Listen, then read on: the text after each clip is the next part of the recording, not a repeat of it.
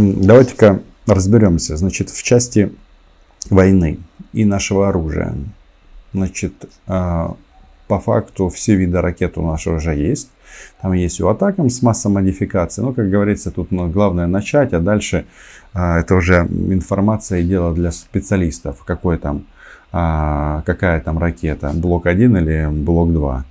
Да? Ну, разница в дальность полета и так далее. Ну, в общем, все как, в, как в, в ракетах Атакамс, законы физики работают в полном объеме. Если ракета летит на 165 километров, она несет 950 суббоеприпасов. Если летит на 300, то этих боеприпасов ну, почти в два раза меньше. Почему? Потому что в ракете больше топлива. Ну, логика тут а, понятна. Как в гражданской авиации, как и в, в, в любых других вопросах. Значит, а, Ракеты у нас есть, решение по самолетам принято, на передаче пилоты готовятся. Все, дальше, все больше и больше сообщений о том, что будет, кроме F-16, еще Гриппены. И далее что? Далее мы все равно увидим вот этого э, безумного соседа, фашистующее российское государство, которые будут э, продолжать гнать сюда народ, умирать и убивать нас. Но это тоже нужно учитывать этот факт. Потому что когда Министерство обороны Украины обнародовало информацию, что позавчера было убито 1350 российских солдат, поверьте, они умерли не в одиночестве, к сожалению моему. И э, мы не можем играть в эту игру, разменять наших солдат на их у нас э, такой подход, он в принципе недопустим. Надо убивать их э, активнее, и для этого нужны системы различные. Короче, значит, у Путина с денацификацией и демилитаризацией ничего не получилось. Ну, вообще, когда мы говорим про денацификацию, нацисты тут только одни, это российские товарищи э, проповедующие нацистские ценности. А вот с демилитаризацией вообще получилось. Ну, она такая супер отрицательная. То есть, если учесть, что во многих подразделениях мы уже на стрелкотню переходим на западную, заметьте, там вот в этих пакетах обычно там что-то расписано, расписано как-то в общих чертах, что-то такое тяжелое и большое, там большие калибры, потом там хулиард патронов на для пулеметов и автоматов. У нас тут некоторые такие интересные подразделения, а, на стрел, стрел, стрелковое оружие вообще у них западного производства. И, причем это не только какие-то там супер-пупер э, спецы. Нет, западные пистолеты, э, соответственно, М4 в масле и всякое такое. Осталось одно. Значит, вот все, что мы хотели, мы практически получили, если мы говорим об, о номенклатуре. Остался один и самый главный вопрос это количество. Потому что единичными э, или какими-то недостаточными поставками э, как это, этого всего достаточно для того, чтобы сравнять сектор газа или любую территорию такой площади с землей. Пусть Израиль сам разбирается, что делать с сектором газа. А вот в нашем случае всего должно быть много. И вот это вот главное тема, которая меня на самом-то деле беспокоит. Может, поэтому я не испытываю такого оптимизма по Авдеевке. И во многом это связано с тем, что говорят э, мои собеседники. Но война есть война. То есть, э, еще раз, я тут никакой зарада не, не разгоняю. Но хотелось бы их уничтожать активнее, да. Видите, э, Почему еще Путин так э, торопится? Вот по их мнению, я так понимаю, они там посидели у себя в бункере, проанализировали, и они что же считают, э, что нужно успеть воспользоваться своим преимуществом. Тут, кстати, Хандер Смит пишет, что 1380 позавчера было убито, я сказал 1350. Хантер Смит молодец, очень внимательный, за что вам спасибо. Так вот, почему Путин торопится? Значит, они прекрасно понимают, что вот у них сейчас базовое преимущество это воздух. Вот вертолеты мы уже подвинули, сильно подвинули.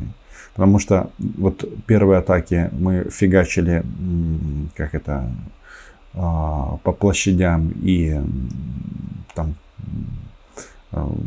уничтожили не один вертолет, а много, дальше будет примерно как с Хаймарсами. Как только обнаружен летательный аппарат, который приземлился, туда сразу будет лететь Атакамс. Ну, потому что так по протоколу написано. Точно так же, помните, когда Хаймарсы только появились, мы стреляли там по штабам, там такие сообщания были там э, долгие, достойна ли эта цель. Э, и люди, которые находятся на этом объекте, отправят Сабат э, после встречи с Хаймарсом или их как-то надо ликвидировать по-другому. Но сейчас вообще все изменилось, потому что видят условно одинаково стоящая российская САУ, туда сразу летит Хаймарс и, пш, и это, эти красивые видосики, которые мы так все любим. А торопятся они, потому что у них остается преимущество в воздухе. А, в частности, вот эти вот самолеты Су-34 и Су-35, которые бросают планирующие бомбы, не заходя в, зону поражения. Как только появится у нас а F-16, если у них будут соответствующие ракеты, этого преимущества больше не будет.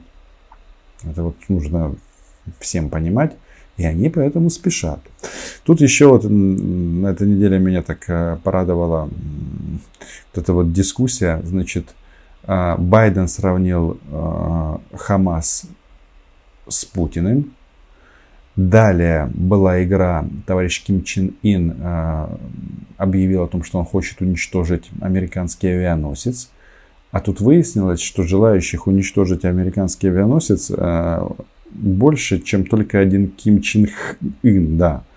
Но, например, кто у нас тут?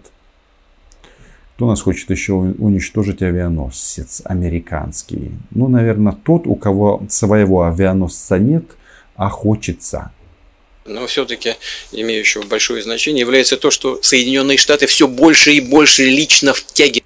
Какая отвратительная рожа. Рожа российского маньяка. Это он в Пекине. Значит, рассказывает о том, что Соединенные Штаты втягиваются в конфликт. Вот, блин, новость-то, а? Втягиваются в этот конфликт. Они втягиваются. Это очевидная вещь. И пускай никто не говорит, что они к этому не имеют отношения. Мы считаем, что имеют. Вот, э, плюс еще э, на фоне ближневосточного конфликта все это происходит. Все это накаляет атмосферу. Вот они взяли, затащили две авиационные группировки в Средиземное море. А, хочу сказать. Только в Пекине нужно думать о том, что у тебя есть ракета, которая не имеет аналогов. Так, такой смелый, маничела. Э, это не угроза, то, что я сейчас э, анонс... Э, скажу, о чем вас проинформирую, но по моему поручению военно-воздушные силы, военно-космические силы России начинают на постоянной основе патрулирование в нейтральной зоне воздушного пространства над Черным морем. И наши самолеты МиГ-31 вооружены комплексами «Кинжал». Они, как известно, имеют дальность свыше тысячи километров со скоростью 9 махов. Это не угроза, но мы мечтаем утопить американский авианосец в Средиземном море. Совершить пуск из Черного моря, он же не просто так тут про дальность сказал, что тысячу километров и всякое такое. Ну, знаете, желающих уничтожить на российский, российский,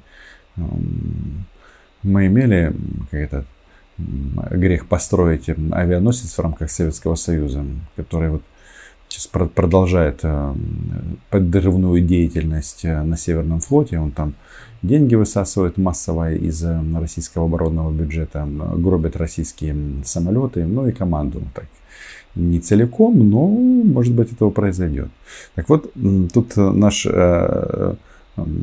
как это, хотел сказать друг, нет у нас там друзей на болотах больше, но полковник Ходоренок со мной солидарен. Сейчас еще его послушаем и будем отвечать на вопросы, да? Потому что, во-первых, это интересно, что он тоже считает, что никто не, не, не, не покусится открыть второй или третий фронт. То есть, конечно, все возможно, но пока как складывается ситуация, а, есть все шансы на Ближнем Востоке вот эту а, войну закончить быстро. И, конечно, Израиль отомстит за всех. Они заберут, они уже забрали столько жизней. и заберут еще. Единственная проблема в этой не мести кровной, что-то твоих погибших не возвращает. Но мы, кажется, это все уже давно усвоили. Расширение участников этого вооруженного конфликта, то вот лично я его считаю маловероятным. Э, кто может в первую очередь выступить на стороне формирования Хамас? Конечно, Хезбалла и Иран. Э, мы уже говорили, что Иран сейчас далеко не в той форме, чтобы связываться, э, ввязаться в вооруженный конфликт, ну, практически с коллективным Западом. И э, формирование Хезбаллы все-таки предупреждены. А почему не будет что, других фронтов? Э, это что проявите... это? может есть тоже объяснение. Вот почему не будет других фронтов? По той причине, что как раз, да, два авианосца и куча американских баз в регионе летных, они вот э, мозги проветривают многим. Думают, да ну его нафиг. Иранцы такие подумают, да нет, наверное, из-за каких-то... Но я понимаю, что мы этих э, чокнутых погнали убивать и, и грабить. Но это же совсем другой расклад уже. Это же действительно другая война. Да? А, авианосцы там а утопить их не удастся. Вообще, Ходоренок это же объясняет не представителям различных террористических организаций. Это он Путину говорит, что идиот. Не надо. Ты и так уже ненужную активность. По вам будет нанесен ракетно-авиационный бомбовый удар такой силы, что, пожалуй, станет вопрос и о самом существовании Хезбаллы после этого. Им уже сделаны такие предупреждения. Байден сказал очень вежливо – типа не надо, не надо. Но это он сказал для средств массовой информации, для широкой общественности. По другим каналам, наверное, предупреждения были переданы в более э, категорической форме. А что касается, вот, например, некоторые так рассуждают, а вот они запустят баллистическую ракету и попадут в американский авианосец, и сразу начнется Третья мировая война. Ну вот, вот если так на пальцах с точки зрения инженерной, вот попасть баллистической ракетой в американский авианосец, во-первых, он не стоит на месте он это 30 узлов входа, 60 км в час. Для того, чтобы баллистической ракетой попасть в авианосец, нужно, во-первых, необычайно точное целеуказание, или спутниковое, или самолетов целеуказателей. Затем эта ракета должна обладать на конечном участке обязательно самонаведение. То есть э, радиолокационно захватить этот сигнал, выделить главную цель в ордере. А так, куда вы его будете пускать? Где он там? То ли севернее Кипра, то ли южнее Кипра. Поэтому вот вот эти высказывания надо, надо отнести на данном этапе как не совсем серьезными, поскольку подобными технологиями в настоящее время ни одна страна ни Ближнего, ни Среднего Востока не обладает. Так что вот по моему мнению все-таки слухи о близком начале Третьей мировой войны на данном этапе несколько преувеличены. То есть все идет к тому, что, а, конечно, вот рисков а, и конфликтов разной интенсивности в мире будет много – но, к сожалению, больше всего стрелять будут на территории Украины. Меня эта война, конечно, вот расстраивает, знаете, чем? Вот, что наши вот американские, вообще западные друзья, что вот они как-то так, такая у них тактика, что вот а, такая вот тактика, что главное не по территории России. Вот это вот странно, да? Значит, если российский самолет взлетает с ростовского аэродрома, да, бомбить им Кривой Рог, примеру, или Херсон. Они туда бомб херачат сейчас авиационных просто... А, а после этого рассказывают Израилю, что они поступают неправильно, что они неизбирательно используют это оружие, что гражданское население а, страдает, что нельзя бомбить энергообъекты и больницы, рассказывают российские свинособаки Израилю, да? Ну а сами они что делают? Делают именно это.